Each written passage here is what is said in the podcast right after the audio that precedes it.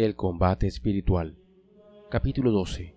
Las fuerzas que se hacen la guerra, unas a otras, dentro de nosotros. En cada uno de nosotros hay dos grandes fuerzas que se hacen la guerra sin cesar. La una es la voluntad superior, la fuerza espiritual, que guiada por la razón y por la fe nos quiere elevar a tener comportamientos propios de un ser racional, de alguien que es hijo de Dios y cuyo destino es la vida eterna del cielo. La otra gran fuerza, que se llama inferior, es una fuerza material, guiada por las pasiones, por las inclinaciones de la naturaleza carnal y muchas veces por los atractivos de lo mundano, sensual y por las tentaciones del demonio.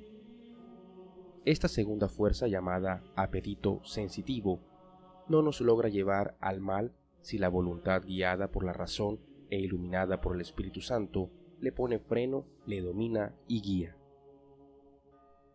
Una guerra continua. El santo Job decía que la vida de la persona humana en esta tierra es como un servicio militar en tiempo de guerra, o como el día de un obrero en tiempo de gran trabajo. La guerra espiritual entre la voluntad superior guiada por la razón y la voluntad inferior dirigida por las pasiones durará toda la vida desde que tenemos uso de razón hasta que exhalemos el último suspiro. Esa guerra será total y sin tregua.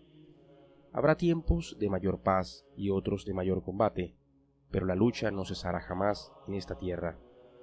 Aquí sí que se cumple lo que anunció Jesús. No vine a traer paz, sino guerra. Los cuatro caballos. Un autor antiguo decía que la persona humana viaja por este mundo en un carruaje llevado por cuatro caballos, dos blancos y dos negros. Los dos blancos son la razón y la voluntad, y los dos negros son las pasiones y las malas inclinaciones. Y para saber a dónde llegará cada uno, hay que averiguar a quién dejamos que vaya al timón, a Dios o al diablo, o al egoísmo. Si es Dios quien nos dirige con sus santas inspiraciones, el final será gloria eterna y la santidad. Pero si dejamos que sea el diablo con sus tentaciones el que vaya guiando, el final será la maldad y hasta la eterna condenación. ¿Quién está dirigiendo mi carroza hoy por hoy? La peor desgracia. Así como el haber recibido de Dios el gusto por rezar y por pensar en lo celestial y sobrenatural es un regalo maravilloso que nunca podremos agradecer debidamente, así también la peor desgracia espiritual que le pueda suceder a una persona es quizás el contraer un mal hábito, el adquirir una mala costumbre. Nada hay que esclavice tanto como una mala costumbre. Con razón decía Jesús que el que comete pecado se vuelve esclavo de pecado. Quienes en su juventud adquirieron algún mal hábito, una facilidad para hacer alguna mala acción, adquirida a base de repetirla, sufre una pena indecible cuando tratan de enmendar su mala vida y romper las cadenas que los tienen esclavizados al mundo y a la carne, cambiar de vida y empezar a consagrarse enteramente al servicio de Dios.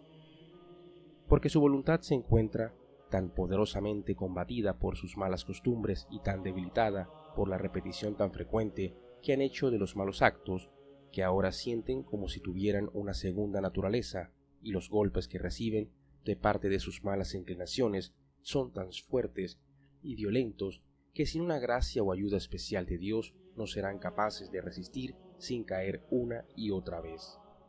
En esto se cumple lo que decía San Pablo. Hago el mal que no quisiera hacer, y en cambio el bien que sí quisiera hacer no lo logro hacer. Advierto en mi carne una ley e inclinación que va contra la ley de mi razón y me esclaviza. Es la ley del pecado, la inclinación a hacer el mal una felicidad y un fracaso. Esta lucha que acabamos de describir no la sufren tanto dos clases de personas. Primero, los que ya se acostumbraron a vivir en gracia de Dios y sin malas costumbres, y segundo, quienes se acostumbraron a vivir en pecado y esclavos de sus vicios. Los primeros son felices porque viven haciendo la voluntad de Dios y gozan de su amistad y de su paz. Los segundos tienen una paz aparente, la paz de los cementerios, donde solo hay muerte y descomposición. Otra condición sin la cual no.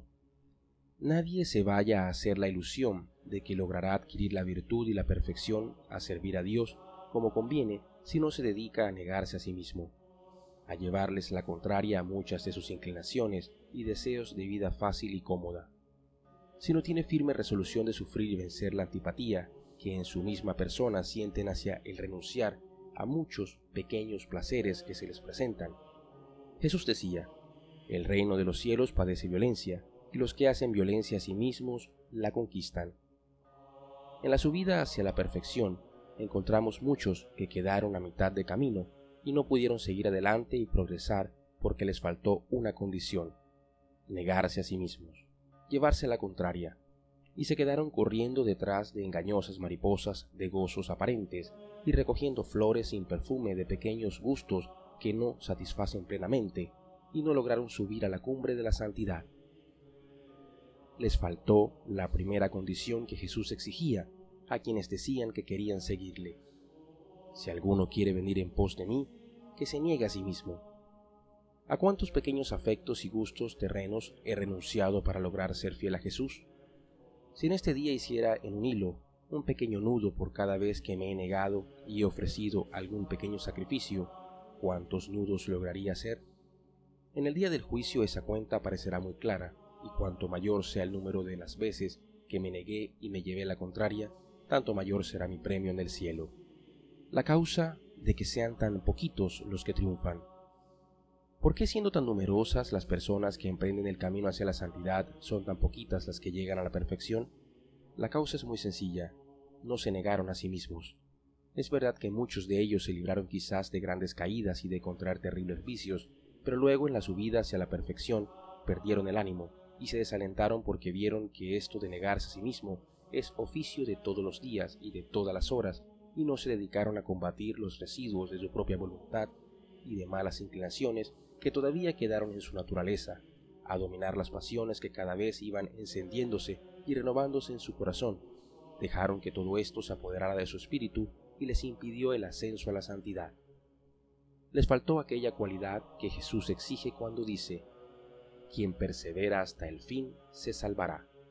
Les faltó perseverar en luchar por obtener la santidad. No basta con no ser malos. Hay gente que se imagina que va a llegar a la santidad únicamente evitando hacer el mal, y esto no basta. Así, por ejemplo, existen personas que se contentan con no robar, pero mientras tanto les tienen un gran apego a sus riquezas, no reparten limosnas y ayudan en la medida en que Dios quiere que repartan.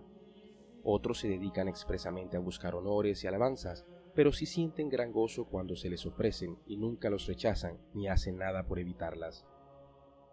Hay fieles que no comen de guía, pero en cambio prefieren siempre en la alimentación lo más sabroso y dejan a un lado cualquier alimento que les parezca menos agradable. Creyentes hay que no hablan mal de nadie ni dicen mentiras, y en eso son admirables, pero en cambio nunca son capaces de callar las palabras inútiles que les gusta decir. Se contentaron con ser buenos, pero no se esmeraron en llegar a la perfección. Las charlas que detienen a mitad de camino. Cuando Jesús envió a sus discípulos a predicar, les dijo, No se detengan a charlar por el camino, pues los orientales acostumbran detenerse a charlar por largos ratos en el camino con los viajeros que encuentran, y en esas charlas se gasta un tiempo precioso. Es necesario que me pregunte de vez en cuando, ¿esto que estoy diciendo es mejor que el silencio? Porque de toda palabra inútil tendremos que dar cuenta el día del juicio. Que no tengan que decir de nosotros jamás lo que de alguna persona piadosa afirmaba alguien a quien acompañaba en sus conversaciones ha perdido muchas ocasiones que tuvo de callarse. O lo que cuentan, que exclamó aquel santo cuando le preguntaron qué opinaba de cierta personita muy piadosa pero muy charladora. Es buena gente, pero desafortunadamente no le ha logrado poner puerta a su lengua para tenerla un poco más cerrada. ¿Qué fue lo que te puso así? En la vida de una santa se narra que un día estando frente a la imagen de un Cristo muy chorreante de sangre le preguntó, Señor, ¿quién te puso así? Y le pareció que el Cristo respondía, tus charlatanerías inútiles. ¿Qué me enseñará este ejemplo? Peligro. Quien no domina su lengua tiene el peligro de no ser capaz de dominar tampoco sus demás pasiones. Se cumplirá lo que dice la imitación de Cristo. Así de libertina y de poco mortificada como tiene su lengua, así tiene las pasiones y las malas inclinaciones. Al contrario, el ejercicio de voluntad que hacemos para tratar de que nuestra lengua no diga lo que debe decir y diga siempre lo que más conviene, irá fortaleciendo de tal manera nuestro carácter que sin darnos cuenta iremos adquiriendo fuerzas para dominar también las pasiones y las malas inclinaciones. Una ilusión. Muchas almas que se dedican a la vida espiritual caen en una ilusión que no es fácil de descubrir al principio. Ilusión es imaginarse que si existe y es lo que en realidad no existe ni es como uno se imagina.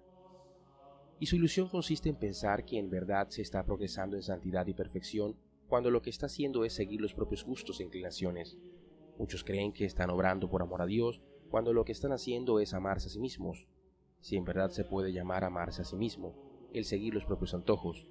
Y así eligen los ejercicios y prácticas de piedad que están más de acuerdo con sus gustos, rechazan y dejan a un lado los que les causan alguna molestia o no les agradan mucho. El remedio. La solución para evitar caer en esta ilusión consiste en acatar de buena gana las penas y dificultades que se nos presenten cada día en el ejercicio de la perfección, pues cuanto mayores sean los esfuerzos que tenemos que hacer, tanto mayores serán las victorias y premios que Dios nos concederá, y con mayor seguridad conseguiremos las virtudes que necesitamos. Por eso, un famoso santo, a uno que le pedía un favor, pero luego le dijo que mejor no se lo hiciera porque el hacérselo le iba a costar un serio sacrificio, le respondió, ¿y si no me costara sacrificio, qué premio me va a dar nuestro Señor? Lo bueno de los favores que hacemos es que nos cuestan sacrificios. El reino de los cielos exige hacerse violencia a sí mismo, y los que se dominan a sí mismos lo consiguen.